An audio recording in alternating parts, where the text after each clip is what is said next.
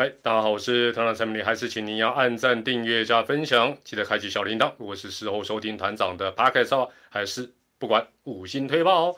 那小铃铛啊，还有订阅都是必要的啊，因为团长的频道啊，已经真的悄悄的转型为直播频道，几乎没有在发影片，所以你不想错过直播，呃，就可能这个呃这个按下小铃铛了哦。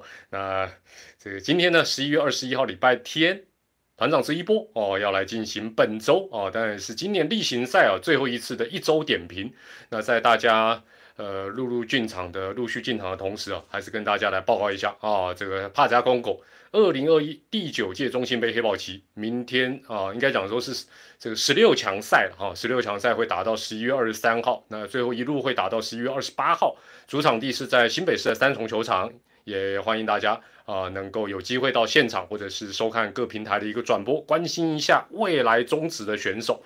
好，大家晚安，大家好。那另外啊，再打一个广告，就是明天啊，十一月二十二号礼拜一，礼拜一晚上八点钟，这个联盟的蔡其昌会长又要跟大家来聊聊大小事。那团长是这个主持人呐，啊，双蔡连线哦，所以基本上是基本上是我我是帮大家转达问题的人。大家晚安，大家好啊！大家晚安，大家好。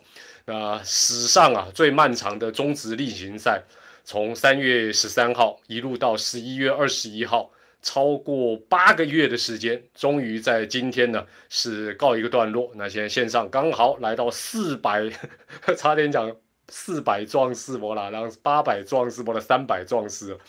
老规矩，验明正身一下，今天看起来应该还是。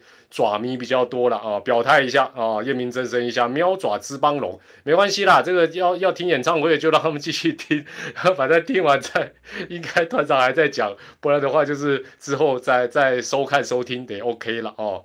这个今天爪迷当然应该心情是蛮蛮爽，就是希望年年有今日，岁岁岁有今朝的，哎，球赛赢球。后面还有表演可看哦，那 只可惜这个总冠军在后面不能安排表演。但是我想，不管是哪一队拿到总冠军，只要是你支持的那队，应该都是最美好的表演。呃，一开始啊，先讲一个也不算题外话，先让团长嘴一下啊，这个这几天引起的这个订饭店的风波。呃，团呃，我想很多人在网络上有分享一些相关的，甚至于有些饭店业者突然帮喵喵讲话。但实际上，团长用我们这个未来的例子，用我们呃也是长期出差了这二十多年。那未来呢，基本上我们全省的出差都是住所谓签约哦，有签约的。另外，大家都知道，我们住的其实就是所谓的关系企业。但是如果没有提前，没有房间就是没有房间。你有签长约。你是关系企业，都是没有房间。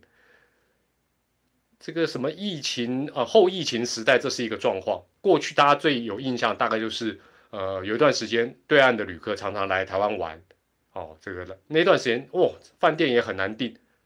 你是关系企业，照样不理你，好不好？所以真的订不到也很正常。再者，我也真的帮喵喵讲个话，喵喵的行政人员等等。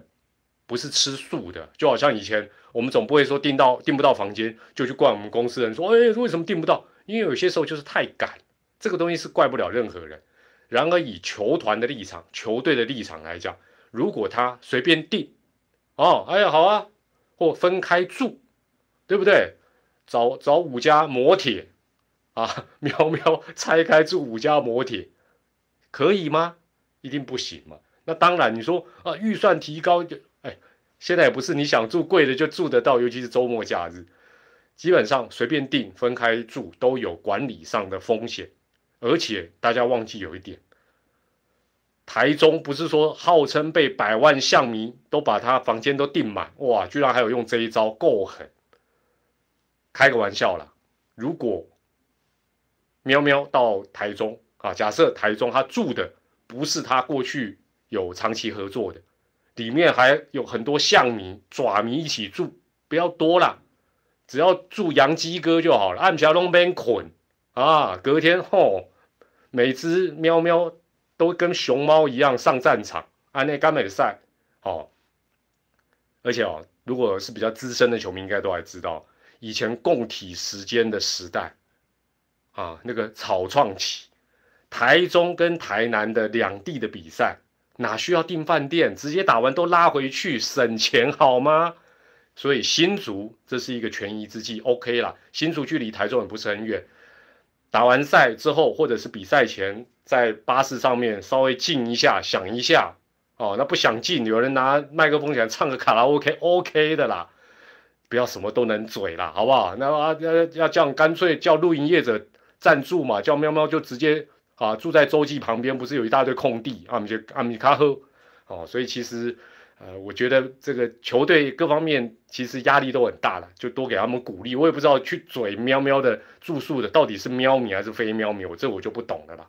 好，那算是一个呃，要好好这个问答题，待会再问好了。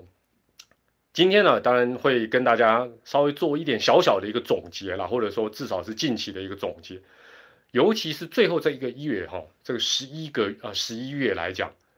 相信不止团长，真的是颠覆了大家的三观呐，而且也发生了真的蛮多大家想象不到的事情。大家晚安，大家好哦。等一下那个 演唱会唱完，稍微跟我讲一下，让我稍微感感受一下演唱会结束。我拍起来打扰大家看演唱会，又不知道 就忘记接有演唱会，我还好安排在九点，那八点半就大家就就就尴尬了。呃，两支要打季后赛的球队，居然。都，尤其在打击方面呢，整体来讲，尤其这一个月来讲，都有点软趴趴的，这真的是史上首见。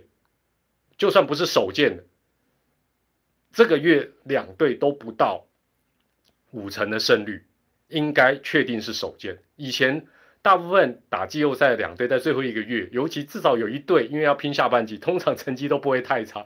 但是今年居然出现两支球队在最后一个月的例行赛的胜率。都不到五成，应该是历史首见。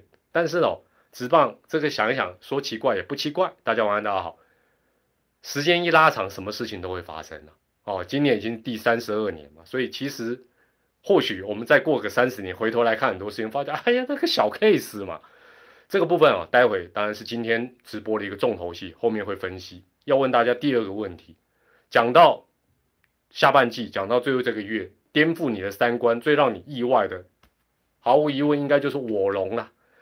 有料想到下半季，尤其最后这段时间会神龙摆尾的，有想到的输入一，完全没有想到会神龙摆尾的输入二，觉得非常惊奇的输入三。哈 哈下半季神龙居然会摆尾，认为有想到的输入一，没有想到的二，觉得很惊奇的输入三。对了，真的，我团长虽然是 老老所谓老农民，但是我也想不到，其实应该讲说是这个环境里，包括连有料的叶种应该都想不到。那我先讲一下瓦龙的这个部分哈，神龙摆尾哈，下半季的排名不只是碾过邦邦啊，这个非常对新同学非常好的邦邦之外，居然连芝芝都超越。我真的每次看到那个战绩表。的演变，我真的想说，我到底是不是啊老花眼，还是什么近视、远视、斜视？闹扣脸。那有料的叶总是这样讲，他说：我们从年初到现在都是照着计划在走，真正有改变的是其他球队。他这个讲起来呢，也算是一语双关了，也算是一语双关。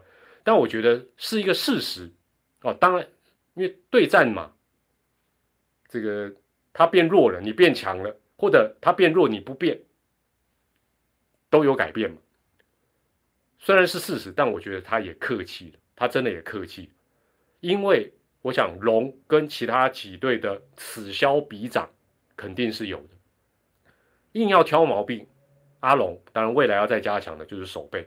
你看他很多方面都进步，但十一月美中不足的还是守备方面出现比较多的一个失误，否则成绩恐怕会更厉害。哦，那当然。此消彼长的过程究竟为什么？其实恐怕也是未来大家可以去呃讨论研究的一个课题。但是呢，上半季阿龙不到四成胜率，比较符合季前团长的预期哦。那时候我还信心满满，想哈哈，下半季的惨嘛，没有想到他下半季的胜率接近五成，某种程度也算是另类的向徐总致敬。致敬。徐总最出名的一役啊，一季当然就是一九九七年。一九九七年呢，当时我阿龙上半季胜率三乘二六，三三三都不到，因为那时候徐总豁出去就练兵，真的是花半季就练兵。下半季胜率多少？上半季三三三都不到，下半季六乘七四。那你会说，如果比较内行会说啊，不对啦，团长。下半季那时候有一些状况，有二代因。好，你把二代因的成绩扣掉，他进步的幅度还是吓人，就是三成出头的胜率变六成左右的胜率。但仔细来看，仔细来看，团长今天有回头去看，是不是那一年花一个上半季，阿龙、徐总就养出了非常多人？其实也没有，很多年轻的上半季跟下半季一样都没有办法打出来。哦，当然之后或许会有成长，但是严格来讲，那一年大概就只有张泰山是最明显，上下半季有一个非常大的一个落差。另外就是让几位主力上半季虽然打得不好，但下半季调回来。从这个这个部分来看，大家常讲啊，谁谁哪一队就打掉重练，或者说哎就多给什么谁机会，不管是新秀等等，没有那么简单。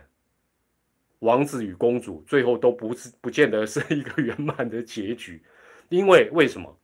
没有人敢保证你的投报率，就说哦，我上半季或我今年就练，明年就怎么样，或我上半季练，下半季就一定会怎么样？没有那么容易，真的没有那么容易。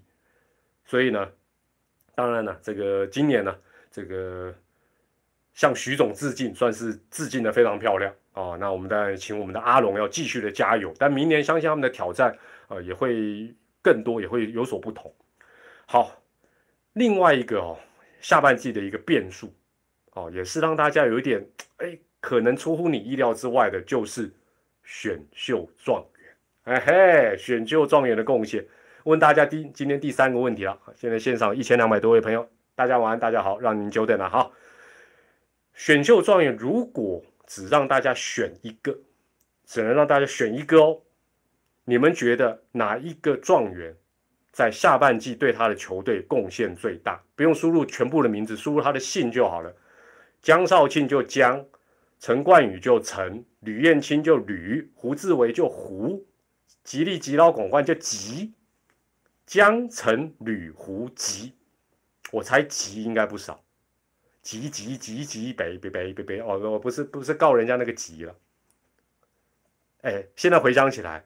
当时大家觉得谁的贡献度会最高？理论上也差不多是按这个顺序了。江一定最高，对不对？唯一的打者，哎呀，怎么会，对不对？当那时候还有还记不记得？所以我这时候我就要回头嘴这些啊乡民朋友。哎呀，怎么不选真人和啊？怎么不选谁？干嘛选吉利吉到广冠？现在，所以有些时候就这样，成绩会改变一切。成绩拿出来就什么都是对的，就好像赢球治百病一样。当然啦，我觉得我还是对陈冠宇是有信心的，相信我，这个东西哦，我们现在看半季，你是这样觉得，等到明年，搞不好你又是另外一个看法，也说不定。好，那很显然，吉利吉劳大家认为啊，真的是对球队有一个蛮大的贡献，而且他毕竟是第五个才被选。季中的选秀状元啊，对下半季的影响确实很大。唯一一个讲，从最一开始的状元中的状元江少庆，果然是有这个身价。但是呢，，Python 邦邦大家都知道，需要的是大股祥平，阿姆西达需要的是打击，所以江少庆只是有点让邦邦的整个投手战力更加的稳固，锦上添花。但是呢，实质的帮助不是说没有，但是呢有限。接着是陈冠宇，这个绝对是最出乎大家意料之外最出乎意料之外，先发牛棚都。好像有点迷惘、迷失空间。虽然芝芝也有后面选到了真人和做一个弥补，但是最终还是让乐天下半季有点遇阵乏力。哦，我想这绝对是最意外的一个状况。那接着是吕彦青跟胡志伟，其实哦，是绝对都会被大家拿来超级比一比。但是我想，你如果待会直播结束之后，你去看一下。啊，吕胡两位在例行赛的表现，其实包括投球局数啦、防御率啦、被上垒率啊成绩，各方面来讲差距不大，各项数据差距不大。那要比什么？就看台湾大赛的贡献。那台湾大赛，丙总有一点点暧昧的讲，胡志伟不见得百分之百会带进来。那究竟是本来就讲好的，还是身体，还是怎么样？那就不得而知。但是如果都进来是合理的嘛？哈，两个人在台湾大赛的一个贡献，绝对会影响大家对于这两位啊第一轮选的选手的一个评价。那刚刚讲到吉利吉拉孔焕，光十一轰就十一轰就够本啦，对不对？确确实实有帮到啊，当时火力最欠缺的魏全龙队。那当然，这绝对也是下半季啊阿龙起飞的一个啊非常重要的一个缘故。好，这是在这个呃，也让大家有点点想象不到的季中状元对于下半季的影响。接着我们讲一下乐天，呃，乐天呢，今年当然最主要就是它的主场优势是完全尽失。今天团长查了一下，从二零一三年到二零二零年，好，二零一三到二零二零，那乐天当然它是原则上只是换母企业，但是呢，它分成如果是两个阶段，比较时间比较长的。哦，就是拉米狗的这个阶段，那最近两年是乐天的阶段，从二零一三到二零二零，拉米狗时期他在主场的胜率高到吓死，真的高到那个演唱会应该都特别爽。为什么？六成一八的胜率，这两年换成乐天，好像比较没有那么强势哦。当然应该讲说是，呃呃，应该讲今年以前了哦，今年以前。到二零二零年为止，挂乐天的时候呢，也有五成六七的一个主场胜率。哦，当然我是算一个比较长的一个时间，这两个加起来，从二零一三到去年二零二零，暴力员在主场的胜率是差不多接近六成，真的很可怕。这一段时间哈，漫长的一三年到二零二零年，中职另外的球队主场打的最好的是谁？是叫做中信兄弟哦，就是已经改名叫中信兄弟，主场胜率才多少？五成二九，五成二九就很还不错，但是跟他快要六成的胜率，那根本不是同一个水平。今年上半季，乐天十四胜啊，在桃园十四胜十六败，负二；下半季十三胜两和十五败，还是负二。虽然只是一个结果，但是。以往可以说是占尽优势的所谓桃园魔咒的消失，这种心理的，有一段时间我记得是轮流好几队在那边丢 Z 了，尤其是喵喵，有段时间哦，什么反正什么庙都拜拜光了，都还在打听还还可以哪里去拜，但这个魔咒一消失，要再重新创造这种对于客队的压力，基本上就很困难。那我在想，会不会是大家习惯？因为现在去新庄的音乐听说也放蛮大声的，我也 不是这个原因的。另外哈，也不得不讲，乐天的选秀奇迹也好，选秀的优势似乎也没有像以前哦，以前好像是怎么选都对，前面也对，后面也对，样样都对。现在呢，哎，大家会复制他成功的模式，基本上呢，好像在这方面的优势啊，也没有特别的理想。更重要的当然就是羊头的问题。始终都没有改善，哦，我觉得今年乐天最大的问题，而且也是球团到底是球团还是教练团，一直没有去面对这个问题。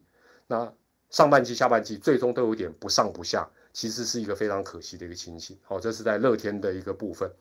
呃，再谈一下邦邦了。我邦邦今天也有一些传闻出现，呃，我我我也会讲哈，我也讲我的看法。那这个邦邦的部分呢，在这个所谓的红波浪事件、红中跟布鲁斯的事件之后呢，哎呦，反而战机是止跌反弹。但是我觉得这个球队最重要的是什么？你究竟要如何重新出发？这才是重点。那这个想法是不是从上到下是贯彻一致，还是说啊，这只是洪总的想法啊，这只是球团的想法啊，这只是可能副领队的想法、领队的想？如果是这样，就麻烦。所以还有很多的问题。那洪总的合约转眼剩下一年哦，那现在好像也传出一些变数。但我个人是这样觉得，就是说，关键还是在于什么？关键在于邦邦明年是要重回所谓的 win now，立刻要拼出一个成绩，还是说学一九九七年的阿龙，上半季再练一下，今年练的时间不够嘛，是不是再练一下，然后拼下半季？这个内部一定要沟通好。那球队的不稳定性实在是太高，怎么样整合战力？老实讲也蛮困难，因为也有可能是这样，就是如果大家没有沟通好，有可能啊上半季练，对很多人上上半季，哎就上半季打的还比较好，结果下半季说我们要拼了，就像今年，包括团长在内，哇一面倒，大家都看好下半季的宇宙帮，结果鬼龙感觉帮体，整个软掉。那今天有传出说。要呃什么高层要换换领队，我个人是觉得就算是了哦，不管是换谁，我觉得根本差别不大，因为目前他的领队等同是他的老板，等同是他老板一样，算是等于是呃这个大企业的最高层层级之一，所以我觉得换谁其实呃我我除非说换一个新的领队，然后接下来全部都交给他去操作，那那是另当别论。那如果没有，其实。我是觉得意义没有很大了哦。那洪总的部分啊，今天洪总也讲啊，这个语带保留说啊，明年的职务等等等。但是我觉得，就算是换了洪总，总重点不是说要换谁，谁来接，重点是你换他是为什么？你打算做什么？这个才比较重要嘛，对不对？你如果你如果就像呃两年前你找洪忠来。绝对就是要 win now 啊！啊，搞到一半过了三分之二，你说要换血，贵州弄软体哦。好，问大家今天第四个问题啊，刚才讲完，好像下半季啊，真的比较比较那个这个比较在阴暗面、暗黑面的乐天跟邦邦哈，邦邦跟芝芝，今天问大家第四个问题，你觉得哪一队在明年比较有机会打进？季后赛或台湾大赛，觉得是邦邦的输入邦，觉得是滋滋的输入滋，哦，你觉得是邦还是滋？那都不太看好的就输入三好，都看好的输入四好了。我我对对帮哎，大家对帮还蛮有信心的哦。哦，都都不看好输入三了，都看好输入四。哎，怎么没有人输入四啊？搞不好是资邦大战呢啊！你们真的是，哈 哈好了。接着哈讲，当然就是今天这个一周点比较讲的重点，就是这个喵爪的打线啊，在这个十一月都有点软趴趴。那团长先跟大家报告，当然这个数据是统计到呃今天最后一天之前了哦，今天的没有加进去。那喵喵今天没有比赛，所以喵喵就是完整的呃这个它的最后八场哦，它的最后八场呢打了一个一胜七败哦，所以这跟十一月没有完全关系了哦，就我们先抓啊喵喵的最后八场。喵喵最后八场是一胜七败，但是不要忘记，他大部分都是打客场，所以你说台湾大赛它的主场优势有没有重不重要？还是有一定程度的重要啊。虽然例行赛跟季后赛或许是两码子事，但是呢，不可否认今年他主场确实打得不错。那最后这一段时间又陷入低潮，又大部分打客场哦，所以当然呃成绩可能也是有点雪上加霜。那喵喵最后这八场，把数据啊跟大家简单报告一下，团队打击率这八场哈会输那么多也不是没有原因，主要都还是软手了哈，软手加手背了，打击率只有两成三三，八场打几支全垒打，两只老虎啊不是两只全垒打，总共得二十九分，掉了三十九分，投手其实还 OK，防御率三点四一，但是八场比赛。发生了几次失误？十二次，一场超过一次。这十二次哦，有多严重？跟大家报告一下。我今天看我也吓一跳。你才得二十九分，对不对？这八场只得二十九分，就得的太少。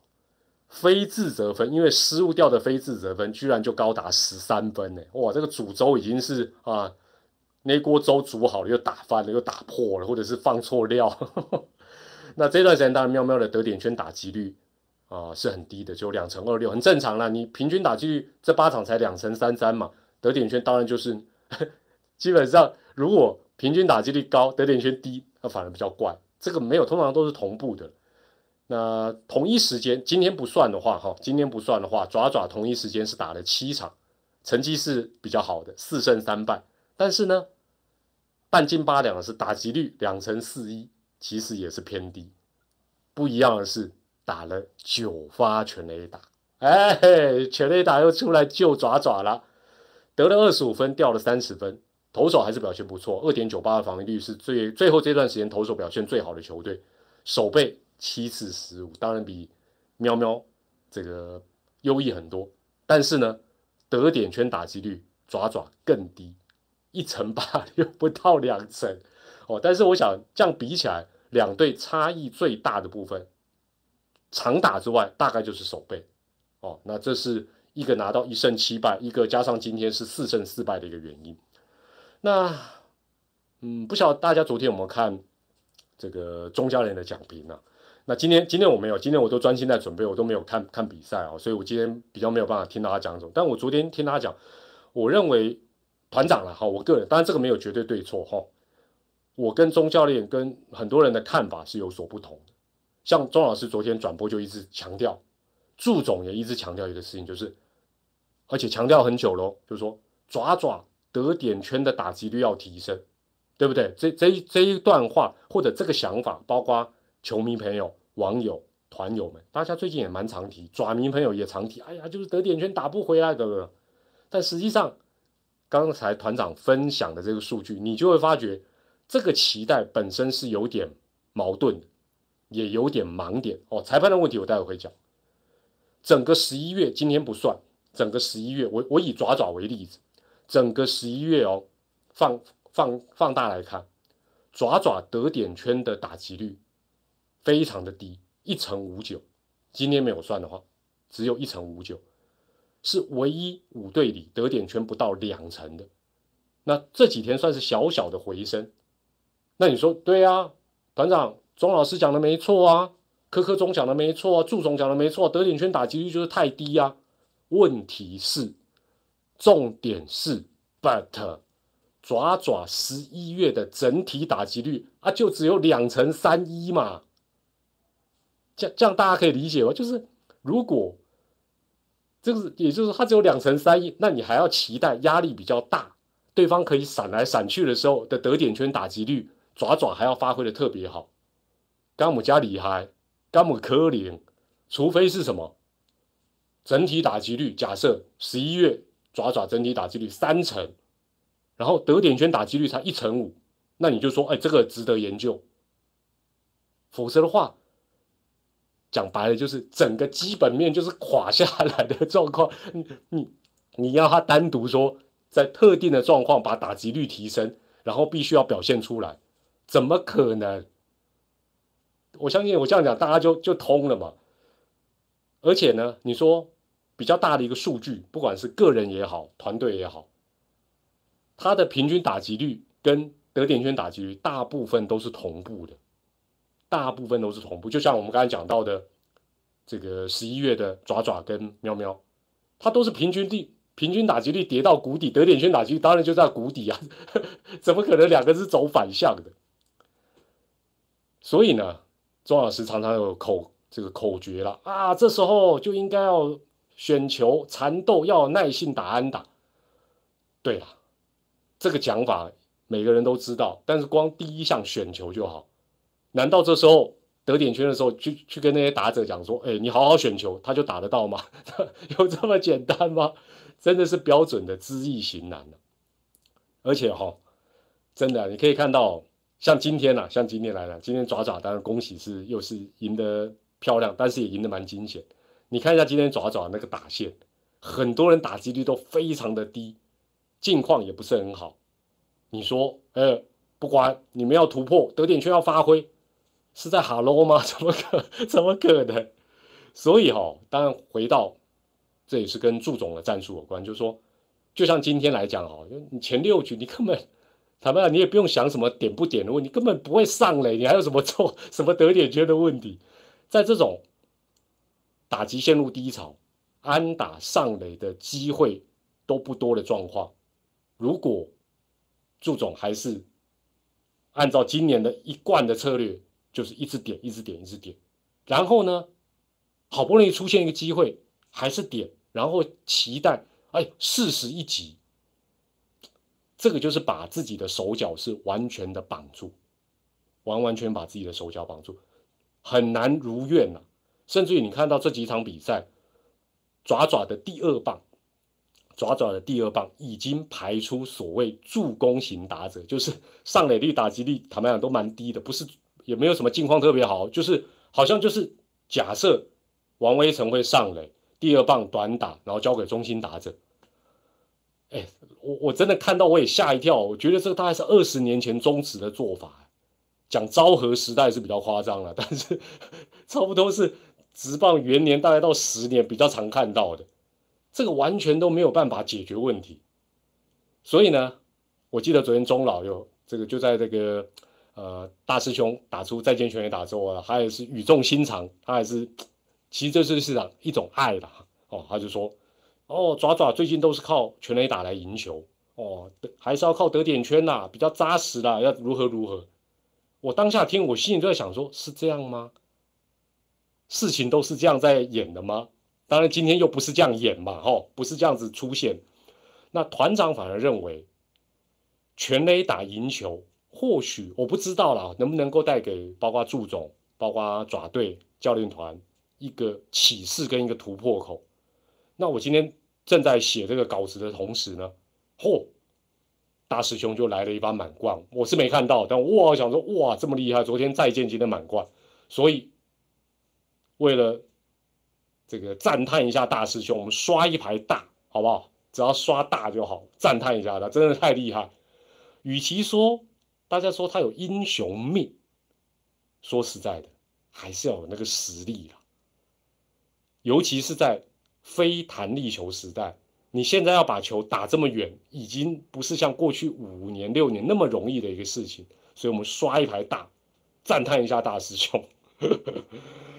所以哦，我我我个人是这样想，我但我不晓得祝总啊，这个爪队的教练团是怎么想，就是说，你与其期待下个礼拜爪爪的打线，甚至于喵喵也是一样，就突然来个大爆发，最有效的做法就以爪我们讲叫爪队的部分来讲，两个方法，第一个换人试试看，第二个叫做放手试试看，甚至于两者都需要。第一个换人试试看，第二个就是放手试试看。先讲换人，如果期待靠长打来救，哦，虽然可能大家会说啊，全垒打可遇不可求，没有错。但是你现在全垒打你就穷到只剩全垒打吧？我就问你啊，不然你还有什么？啊，什么机关枪打线有没有？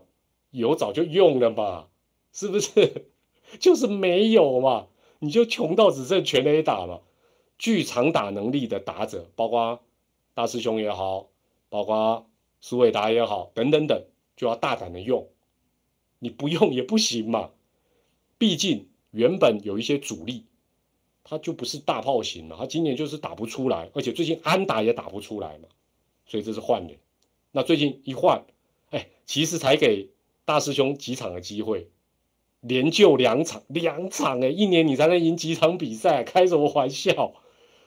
第二个叫放手，也不用说，完全不用点啊！莫非祝总是下一盘很大的棋啊？摸戒指摸了一整季，总冠军战都不点哇？那那太神奇，也不用。老实说，你只要大家觉得你百分之百会点，你不点，稍微做点变化，喵喵就吓到啊，瑟瑟发抖。现在几乎就是天天知地知你知我知都知道，他就只有短打这一招。事实上，这是对自己很不利的。那对手要做反制各方面，甚至他要做后续的一些啊，整个整个对付的盘算，他也很容。反正他现在就知道哦，你反正你就是一个上垒，第二个就短打，对不对？这个这个，我觉得要有一点变化，要一点变，不用都变，短打还是注重的主轴，我认为是 OK 的。好，我认为是 OK，对。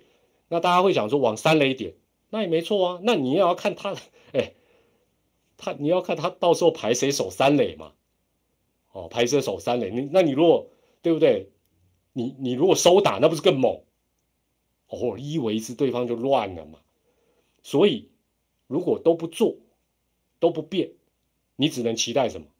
你只能期待对方比你手更软，或者对方主轴，哎，那就不是操之在我了吗？就是等于是 就做把狼摔下，这个是不对的。棒球哦，团长语重心长的讲一下，当然助粉可能听了会不太高兴，但是我真的，我就以今天晚上为例，大家都还有深刻的印象。棒球是一连串的排列组合，任何一个变音抽掉都不一样，很多时候是必须应变，而没有办法说完全按照自己的剧本。就好像我们讲，为什么现在没有人在排助攻型的第二棒？因为剧本不会照你想的这样演，什么一棒上啊一棒没上垒嘞，这个大家都知道的最简单的一个问题。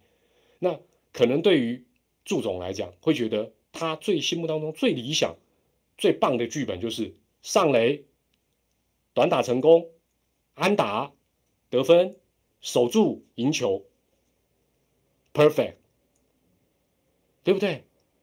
有那么容易吗？任何一个环节都有变，没上垒嘞。点失败嘞，点成功了没有安打嘞？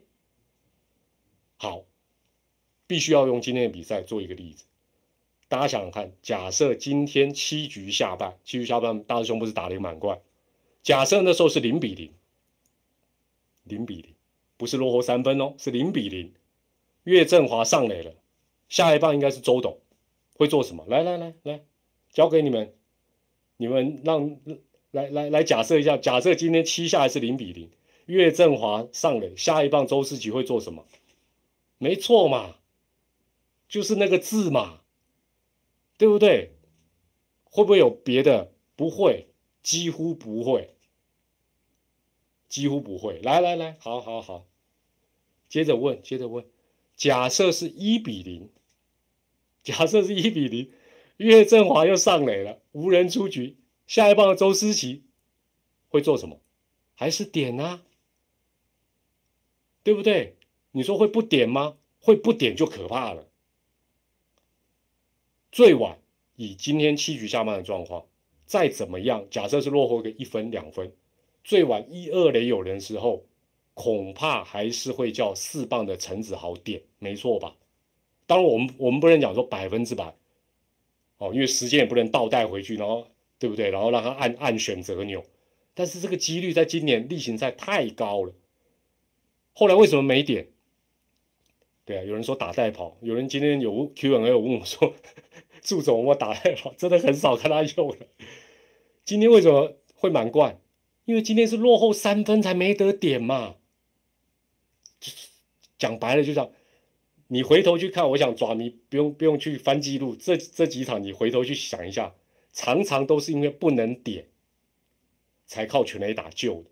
有些时候是落后，分数比较多；还有一种就是两出局了，没得点了，反而有好结果。这是爪爪最近常有，包括今天晚上，今天的满贯是因为落后三分才出现的。所以我觉得必须要从中得到一些启示跟想法。祝总一直希望球员要突破，但我觉得我希望啊，这一段时间教练团、总教练思想上也要有所突破，因为你没有办法突破，你在瞬息万变的总冠军战，通常是非常吃亏的。哦，非常非常，除非除非一切都按照你的剧本往下走，但是想想看，哪有每一天每一场都这么顺风顺水？不可能哦，不可能。好了。那团长啊，这个这两天算是比较尾巴比较翘起来，这个瘦死的骆驼比马大的这个理论呢，算是扬名国际了。但是哈，这个团长团长就是这样，我有预测，不管是公开的私底下，我都不会在那边给生，好不好？马上再泼自己一盆冷水。呃，昨天的，呃，应该是昨天比赛前吧，昨天比赛前。这个爪队全年领先喵喵半场，团长还是不信邪，我就想猜一下，说最后全年的胜率究竟是爪胜还是喵胜，还是一样？哦，那结局当然昨天就出来，就是爪爪赢嘛。但是团长还是猜了，哦，团长还是猜了，团长猜的是同登同分，又猜错了，而且我上面还有写如有造假。以后不叫团长，叫饭团。所以所以团长最近有点点刚好处在那个好像有灵感跟没有灵感的那个交界点，所以我打算下礼拜可能要找那个瀑布冲一下，寻找回我的灵气，再来做预测。对对啦，对啊，这是反指标，但是骆驼理论这两天都准啊，对不对？都被团长不小心猫到啊。好了，那这个这个反正。反正这个给大家触鼻子，然后讲个题外话哈，呃，也跟裁判有关，那我就不点名字了啊，我就不点名字。但我个人觉得，下个礼拜六开始的台湾大赛最重要的配角，与其说裁判，不如缩小范围说就是主审，就是主审。因为现在大家都知道，自从有了电视辅助判决之后，雷审。的判决，就算有一些 miss，都可以靠挑战来做一个校正回归。但是主审的好球带影响巨大，没得救。那我个人当然啦，我也会透过我能够做的管道，我会良心的建议联盟要好好考虑，至少在季后赛台湾大赛的主审。我强调是主审，因为我觉得有些人主审或许他扮演不好，但他够资深，当雷审没问题。而且雷审现在，我再讲一次，电视辅助判决是救得回来的，而且不至于太糟心了。但是好球带哇，我我基我基本上是很怕，我也不希望看到，相信大家也很怕。到时候大家啊，就是因为哪啊哪一场或整个系列，就是因为哪个裁判哪一个球太离谱。哦，然后怎么样？怎么？黑都是招逼也嘎逼了，哦，真的是走位的咖啡，那是大家最不乐见的。希望有一个公平的环境，让喵喵也好，让爪爪也好，全力以赴。这我觉得是大家所所期待的。那有些裁判，我真的觉得以他的境况或能力值，是不是就考虑他就当雷神就好？千万不要用轮的。哎为什么季后赛投手有要投一四七意思一样嘛？为什么季后赛不不按照平常这样一二三四五号投手下去轮？那就是大家能力境况有好有坏，七了不起七场比赛了。假设有中职今年状况最好、境况也最好的裁判，让他占三场主审，其他都休息，这样不行吗？我我我我不了解，应该不至于不行吧？哦，不至于不行啊。所以这个部分，团长，他明天我也会去联盟，我会透过我的方法婉转的跟他们建议，因为我觉得这个影响太大，尤其像昨天的比赛，你你整场你光听，就是主播啊、球评那边啊，这啊，就对不对？然后对照那个左下角的九宫格，大家对不对？整整个看球的心情都乱掉，好，这是真的，我认为是不好的了，好，所以我觉得台湾。但我前阵也也在直播，让大家讲，觉得不错的裁判也有啊，哦，那实际上他们就辛苦一点，多战几场嘛。例行赛大家可以分总冠军战，不要这样搞了吧，对不对？好了，这我我相信大家应该认，但我不知道联盟会怎么做了，真的要三思，真的要三思，不然这个哦，万一出出歹局就就麻烦了。好了。那最后我当然讲一个，但是下礼拜我会讲的更详细。我因为现在还要稍微整个再整理一下，就是说喵爪两队要怎么样来备战哦。面对都是呃，其实今天要不应该讲这两天要不是大师兄出来救，爪爪的打击还是很可怕的，没有错吧？基本上这两队要怎么备战？当然了，就先从选二十八人开始。团长的想法是这样子了，看优点，要看选手的优点。近况之外，看优点，然后用他的优点，期待他的优点在台湾大赛能适时的发挥。如此一来，你就不用太悲观或太挑剔哦，好像选谁都觉得不满意。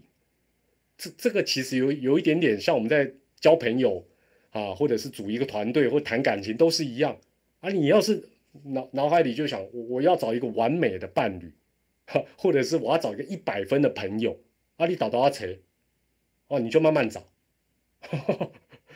基本上，你如果看优点，尽量往好的方面看，海阔天空。这这我个人第一个想法，在选人的部分。而且话说回来，攻守均衡，近况又好，对战又特别出色，最好还有台湾大赛的经验，球运又好，人又长得帅。每一队哪有这么多完美的选手？你告诉我，算一算可能不到五个人了。所以呢，你如果标准拉太高，或者你一直 看到的都是球员的缺点，你人就很难选。那你如果是换团长这个角度，你就会发觉，哎，其实我这一队可用之兵也很多啊，是不是？这有点点比喻，像什么打十三张或打麻将都一样的。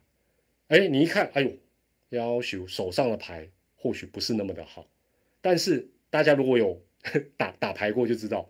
关键是什么？关键是你怎么样把你手上的牌发挥到极致，这才是技术嘛。你说哦，每次一来啊，又不是赌神，十三张一发我都一条龙啊，同花一条，那就电影才会出现。牌一定有好有坏，而且你的牌不好，现在现在的状况就讲白了，就是现阶段的状况就是你的牌不好，别人的牌也没有好到哪里去，不用自己吓自己。哦，不用想说，哦呦，我这个牌，嗯，金牌雕啊，别人也很难，对不对？所以丙总，丙总在这方面来讲，我觉得他是比较务实的，他比较平常心在观察这个状，对不对？他前前几天我上一个直播就然后讲说，这个大家的状况都不好，就这就是事实啊。所以本税免惊，现阶段是什么？做最好的自己才是重点，做最好的自己才是重点。选手也好，个人也好，团队也好，都是这样。那最近不就是这样？所以我觉得，包括越接近台湾大赛，乃至于打进台湾大赛，最重要的就是什么？包括球迷在内，正面的思考。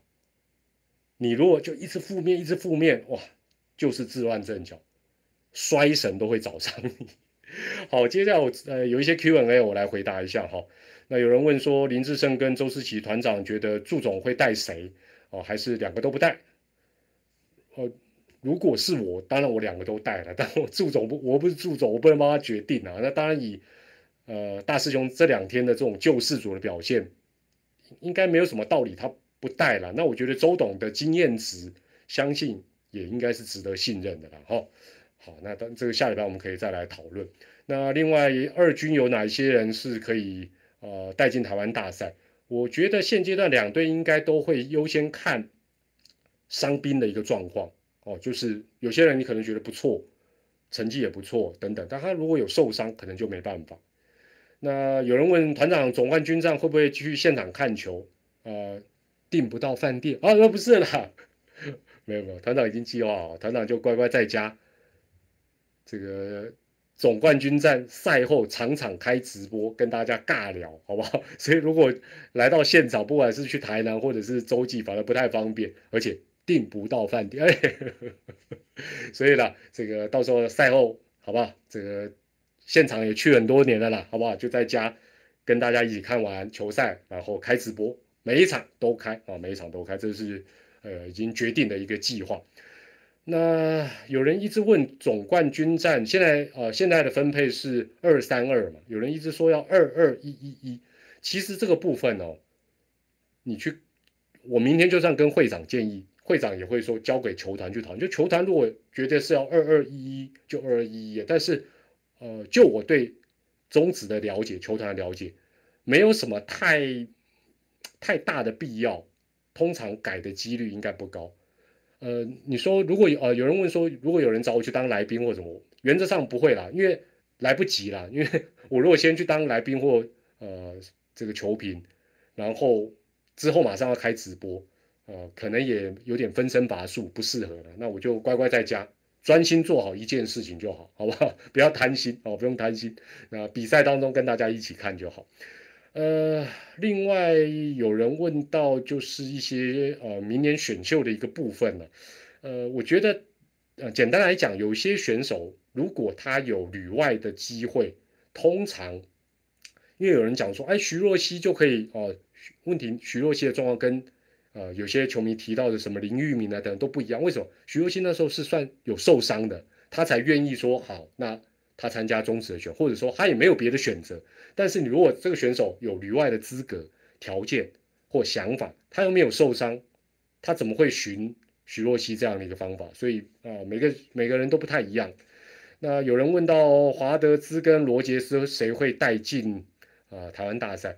我觉得带进哦，有人一直呃这个苏焕成，你一直问季后挑战赛哦，我我其实可以告诉你我的想法了。当然这不不代表联盟，就是我们现在才五队，如果还要季后挑战赛，换句话讲就是五取三，会不会比例太高？那搞到后来又会有搞不好会有另外一种上逃啊等等这种现象的发生。所以你如果问我个人，我会觉得就按现行的办法就好，在第六队出现之前。我觉得就按现行办法，上下班机制就够了。那万一有出现季后挑战赛的一个呃这个呃应该讲季后挑战赛的一个机会，那就就顺其自然哦，就顺其自然。五取三未决就今年总冠军，那最好是。所以我觉得这个部分来讲，应该也不太会变。呃，预测二十八人哦，让让我研究一下，让我研究一下。